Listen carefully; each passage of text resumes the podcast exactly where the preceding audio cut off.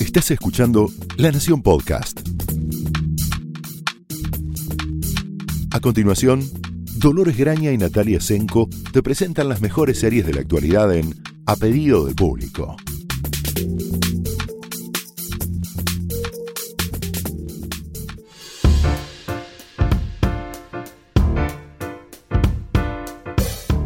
Hola, bienvenidos a un episodio muy especial de eh, A Pedido del Público. Eh, soy Dolores Graña Hola, yo soy Natalia Tresenco.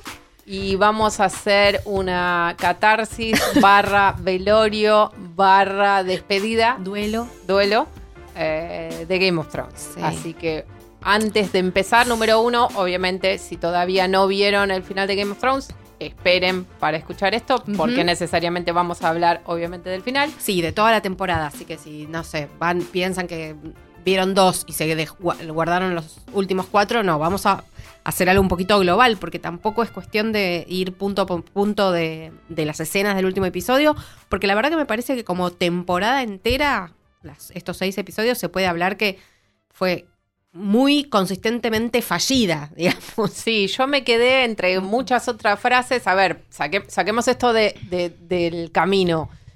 No es que, Mm. no es que el final fue un horror, eh, una, una porquería indefendible. Tuvo, tuvo momentos eh, interesantes. Sí, Eh, el mayor, yo me quedé con dos frases, obviamente siempre de Tyrion, que es el personaje que siempre hace las veces de los creadores del programa dentro del programa. sí. Eh, es el personaje que consistentemente tiene las mejores escenas, las reflexiones más mundanas y es como una síntesis de lo que significa dentro del mundo de Game of Thrones la serie, que por definición no es Game of Thrones en los libros y vamos a volver sobre esto. de hecho, si- en esa tensión está sí. construida eh, su- los grandes problemas de Game of Thrones, tener sí. que terminar una historia que no es la que estaba contando. No, y que por otro lado, que para los preciosistas vamos a decir que el, el personaje que sería eh, George Martin, George R. R. Martin, es el personaje de Sam Tarly. O sea, bueno, lo peor creo de todo el capítulo final es cuando Uf. viene al estilo, ¿sabes qué? ah, Em, qué dolor.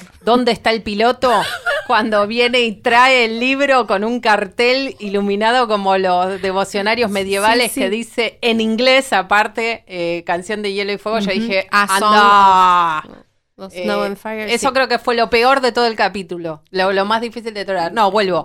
Me- sí. la frase con la que me quedé es cuando está Tyrion relatando lo que ocurrió en esa. En, en Twitter le decían muy ingeniosamente la reunión de consorcio para definir quién se quedaba con el trono. Sí. Eh, nadie quedó muy contento, por lo que seguramente fue un buen, un buen arreglo, porque nadie estaba demasiado feliz, entonces era un- el arreglo más justo al que se podía llegar. Sí, ponele que podemos pensar eso. Nadie quedó feliz. También es el y más también le, dice, fue la decisión correcta, pregúntame dentro de 10 años. Esa es la mejor Yo reflexión. creo que vamos a tener que esperar, no sé si 10 años quizás es mucho para la televisión, pero un tiempo nos vamos a tener que dar so- Hmm. para calibrar lo que significó, sobre todo no este final, que probablemente las reacciones al llevar tanto tiempo viviendo con estos personajes. y- Sí, es muy difícil. eh, sobre todo que Game of Thrones era muy hábil en escenificar con personajes muy alejados de nuestra cotidianidad preguntas que son totalmente relevantes para el entendimiento de cosas que definen nuestra vida de todos los días. El ejercicio del poder, Sí. el bien común versus el altruismo mesiánico de un líder. Sí, la fe, la, la, digamos, el, el- la posibilidad de eh, que el poder no te corrompa, la- mu- muchas cosas. eh, también la familia, digamos. Por supuesto, las familias, las lealtades, el amor. Exacto. Eh, nos agregó, no, nos agregó, no, bueno, sí podríamos decir agregó. Game of Thrones agregó sobre todo para nuevas generaciones en, el, en las cuales no estaba presente ciertas, muchas otras obras maestras de la literatura que trataron de estos temas muy Sí, hábilmente. claro. Eh, sirve como una suerte de, em, si querés, como de taquigrafía. Cuando uno dice, ay, parece, es tipo Daenerys Targaryen, uno Sí, entiende sí, perfectamente sí, sí, lo que... Lo que está hablando. para- o sea, como en otra época era, ¿no? Lo- O como alguna vez citamos, bueno, Shakespeareano. sí, o- sí, o este es un, este es un personaje como de Dostoyevsky, en fin. Exacto. Cosas que eran un lenguaje común, un lenguaje artístico común que nos ayudaba a entender las complejidades de la vida y las grandes preguntas que se hace el ser humano desde el comienzo de los tiempos, en un código compartido y contemporáneo que el otro entendía rápidamente. Sí, en gran parte también tiene que ver esa, esa habilidad que tuvo la serie, la tuvo desde el principio hasta Desde el fin, principio. eso hay que decirlo. Eh, también creo que es parte de la eh, reacción tan adversa de esta última temporada. Porque cuando tenés estos personajes que son, digamos, emblemas, eh, casi eh, completados por el visionado de- del espectador que decide que Daenerys es así, que Tyrion es asá y que Jon Snow es de otra manera, cuando no son de esa manera que eh, el público fue construyendo también y fue utilizando también, como vos decías, como ejemplos de, como taquigrafía de, se ocurre un final insatisfactorio siempre, por definición. No es posible satisfacer a millones de personas y mucho menos si esas millones de personas creen que el personaje es una cosa que el personaje nunca fue o siempre fue. Sí, o no es todo todo el tiempo. No El- es todo la- todo el tiempo, no es tan único. De hecho, lo que tiene Game of Thrones también es que sigue para mí perfectamente la línea de los personajes de moral, moral ambigua, de los antihéroes, eh, de la rama Tony Soprano a Walter White. Es, es en esa línea que está el programa. Lo que pasa que, bueno, es de fantasía, entonces tiene otro impacto, tiene otra forma de, de asimilación. Sí, pero sobre- es lo mismo. Sí, es- es- estoy de acuerdo. El, el tema, el tema es el siguiente. Nosotros en este momento, como por seguir eh, las, las similitudes con el tema de las novelas, estamos atrapados por el realismo psicológico Sí. y la complejidad que tiene cada uno de estos dramas de la Edad de Oro que nos permiten precisamente hinchar entre paréntesis o entre comillas por un personaje que hace cosas horribles Ah, sí. y desear no solo que se salga con la suya, sino vernos reconocer no solo su grandeza, sino su gran vulnerabilidad, que eran dos cosas que tenía Sí. al mismo tiempo el personaje de Daenerys Targaryen, que de hecho termina muriendo precisamente porque no se le ocurre, con la única persona que no se le ocurre subir la guardia, Sí, es la persona que termina traicionándolo. sí. Entonces, creo que somos, por, por suerte o, o desgraciadamente, no estamos en una época a la que la televisión le pedimos menos que a la vida real. No. Entonces, nosotros esperamos que un personaje con tal, tantas capas de sentido y tanta densidad eh, dramática acumulada a lo largo de tantas temporadas, no puede resolver. No es el problema lo que haga, porque un gran debate era cómo ella va a lograr, va a decidir incendiar a millones de personas. No, es el problema no, que lo haga. no. El tema es que nosotros no, lo que no le podemos perdonar a la- al, al- al personaje es que no sepamos cómo llegó a eso. Claro, necesitaríamos haber visto cómo ella, más allá de fruncir el ceño, y eh, Amelia Clark es una enorme actriz Sí. que ha logrado vender con su talento, Son sus cejas. con las cejas y con, y con los moines, Sí. miles de millones de páginas de eh, guion que no fueron escritas ni presentadas en pantalla No. pero no le podemos pedir que ella escriba lo que no, le que estuvo no- faltando. Claro. No, no. Bueno, de hecho, si lo pensamos, incluso hasta la decisión que cambia, eh, obviamente el final de la historia, pero además que impacta en desde el día 1, primera temporada, primer episodio, hasta el, el, eh, episodio 73 de última temporada, que es la decisión de quién va a ser el monarca de los siete, después seis reinos, Sí. ocurre fuera de cámara. No solo eso ocurre fuera de cámara, también ocurre el plan para el cual un señor que acaba de matar a la reina, sus ejércitos deciden salvarle la vida, también ocurre Ah, fuera sí, sí, de sí. cámara. Sí, no- Todas las soluciones están elididas. Porque supuestamente hay una confesión, hay un, un relato, una confesión de Claro, él. porque hizo nadie, eso. nadie más lo vio No. matar a Daenerys. No. Entonces El- él se tiene que haber entregado. El cuerpo, por definición, ya no está. Exacto. ¿Cómo fue que se.? O sea, todo lo importante que podría. Claramente la decisión está en.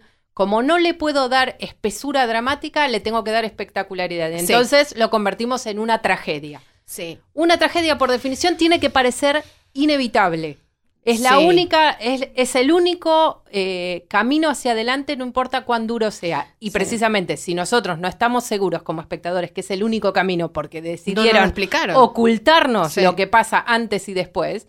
Y uno siente que es, es así nada más que porque ellos quisieron que fuera así. Y desgraciadamente Sí. nosotros esperamos de una serie como Game of Thrones y de todas las grandes series de la actualidad, mucho más. Esperamos que si no son como la vida, al menos trate de reflejarla en toda su complejidad. Sí, que, y bueno, Eh, y la, la cosa leía mucho en estos días, digo, no solo en las redes, sino también de gente como nosotras que llevamos ocho, ocho temporadas trabajando con esto, 20 años leyendo las novelas, muchos años. Y muchos años, pero digo, lo que más se, se escuchaba era como la, la cuestión de la traición, ¿no? Que además es un tema muy eh, eh, del relato mismo de por la supuesto, serie. claro. La traición a eh, los objetivos, a la historia misma. Yo creo que lo que a mí me, me resultó más complicado no fue eh, necesariamente el personaje de la, la madre de los dragones, porque siempre supimos que no iba a terminar bien y siempre supimos que por- probablemente tenía que ver con la locura de los Targaryen, de alguna manera, y lo digo Mm. también entre comillas, pero creo que el al final lo que le faltó, incluso irónicamente, eligiendo a Bran como el rey, le faltó magia, le faltó fantasía.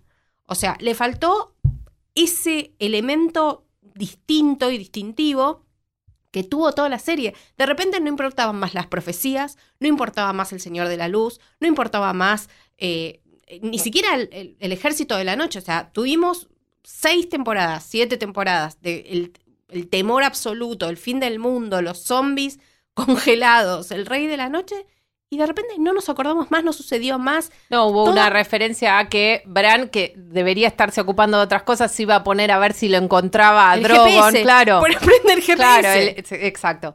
Eh, el tema es ese. Yo no tengo ningún problema con los programas, las series o las historias no nos deben nada a quienes No, los seguimos. Y, No- y que quede claro que no somos acá ninguna de las dos firmantes del petitorio para que se rehaga No, la temporada, claro. eh, que quede clarísimo. no, no me deben nada ni me tienen que justificar con eh, por, qué, por qué los personajes terminan siendo de un modo u otro. Lo que yo sí le, le, le reclamo a esta temporada es que precisamente muy poco del tiempo en pantalla está dedicado a mostrarme cómo solo las cosas podrían haber sido de este modo y mucho tiempo con grandes escenas de, eh, de- los dragones prendiendo fuego a King's Landing durante 20 Sí. minutos La verdad hay, que no. hay momentos, en, en algún sentido, este final de Game of Thrones es perfectamente ilustrativo de el callejón sin salida en el, al que se enfrentan las series que Ah, son sí. demasiado grandes como para fallar. Sí, Todo el mundo sabe que no van a sa- satisfacer a nadie y ellos también lo saben. Entonces, sí.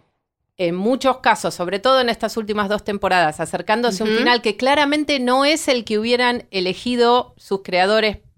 O sea, en un punto me parece que los terminó encorsetando, sabiendo que el, el destino, la llegada de ciertos personajes, no sabemos exactamente cómo va a ser en las novelas y no, por la... ese es el problema también, que, hay- que probablemente ellos conocían el destino, pero no cómo llegar hasta ahí. No, y ciertamente la forma de narrar de las novelas en las que cada capítulo es el, es el punto de vista de un personaje son mucho más conducentes para precisamente a construir con una puntillosidad enorme cada uno de los Claro. pasos y las motivaciones erra- erróneas, No importa. no malvadas, importa. A ver, altruistas de cada uno de ellos, ter- termina generando un espesor dramático, una necesidad de entender, porque sobre todo es eso, es un ejercicio de empatía hasta con personajes abyectos que no tienen que no tienen Es que ninguna redención. Y de hecho, Cersei, que es un personaje abyecto en la serie, mucho más de lo que es en las novelas, termina teniendo un final que no solo Indigno, la, indigno. la- la absuelve de toda complejidad y termina siendo una princesa de Disney, Total. sino que aparte pasa toda la temporada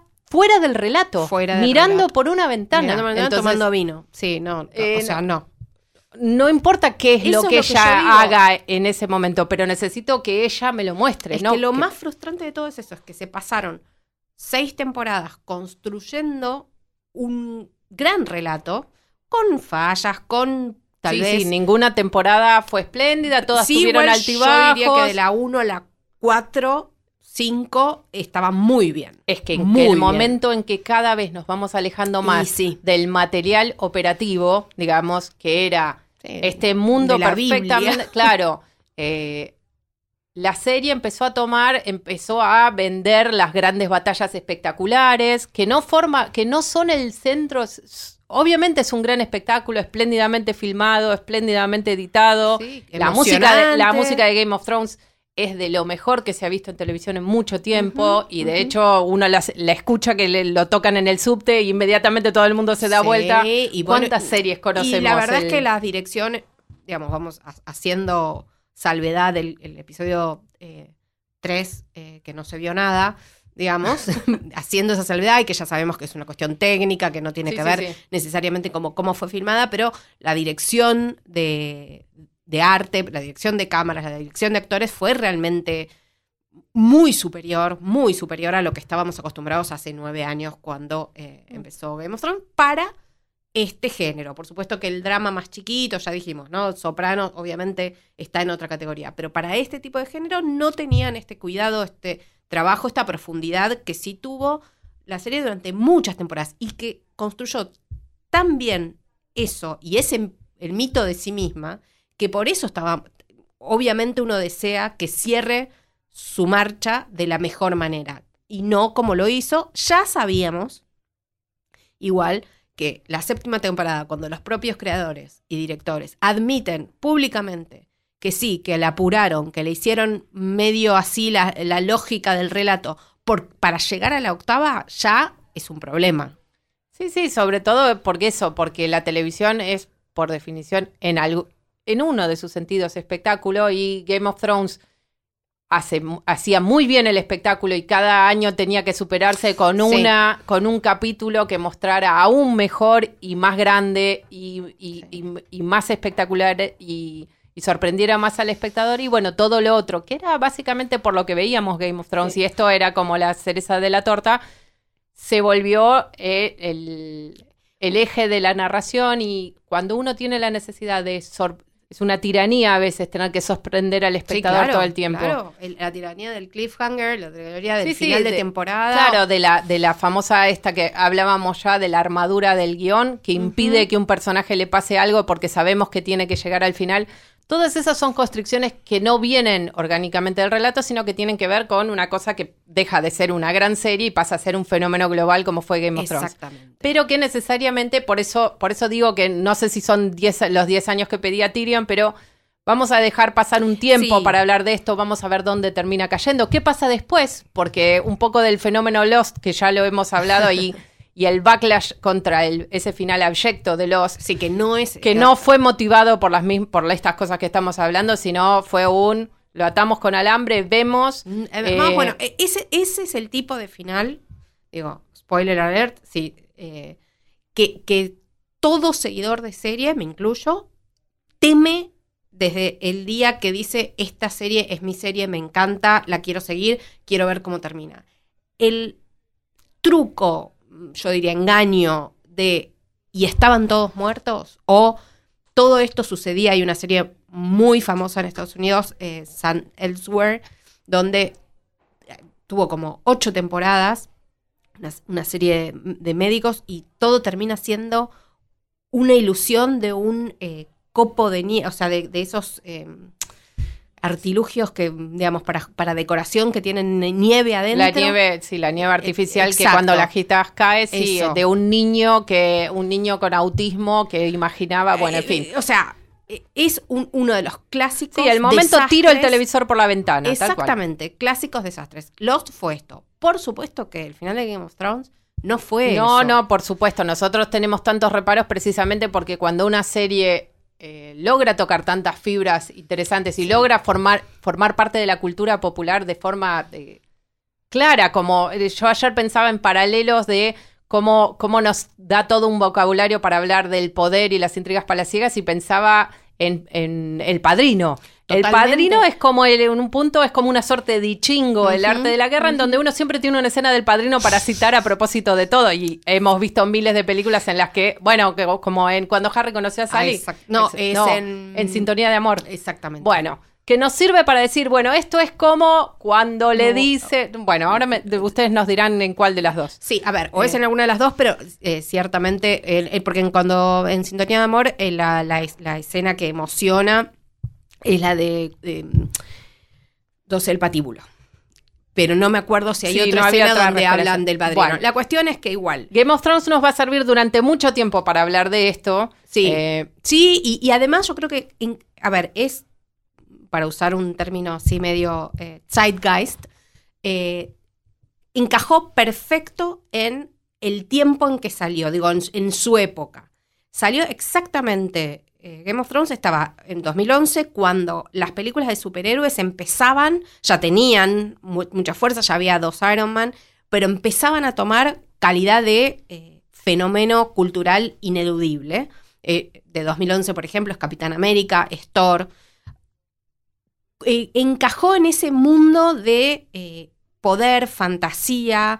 Eh, Sí, los múltiples los enigmas, múltiples que va- universos, las teorías de quiénes va a ser tal, en la- fin. Exacto, la- eh, tratar de adivinar eh, de- desde el material original a la adaptación cómo va a ser. Y en ese mismo caudal entró Game of Thrones. Entró también justo antes, dos años antes, de que Netflix se transformara, empezara a transformarse en lo que es, o- es decir, el streaming empezara a pesar cada vez más fuerte, entonces agarró, digamos que el último tren de la televisión tradicional y de la manera de consumir tra- eh, tradicionalmente la televisión. Entonces encajó perfecto para que se transformara en este gigantesco dragón que vino Claro. a eh, que bueno, ahora fue- fascinarnos, digamos. nos ha, nos ha abandonado. Igualmente yo de- decía antes que el peor momento del final era cuando le ponían el volumen de Sí, canción de ahora Hielo y lo Fuego. reflexionaste. Reflexionando, ¿acaso sea peor que lo una de las últimas escenas que, que escuchemos sea eh, a Tyrion y a Bron hablando de que hay que reconstruir No, no. Los, los, Bueno. los prostíbulos de King's Landing? Quizás podemos dejar para otro episodio el tema de la misoginia y el manejo, porque pero ya no la habían de- abandonado, obviamente un poco y a muy a regañadientes, como vemos, porque ya dijeron, bueno, nos estamos despidiendo una para mí y te pongo horrible, este chiste. Horrible. Em, bueno, eh, por cierto, algunos de los errores de faltas de representación y de la escritura de las mujeres de la serie, que por cierto eran el- el- el- los pilares de la serie,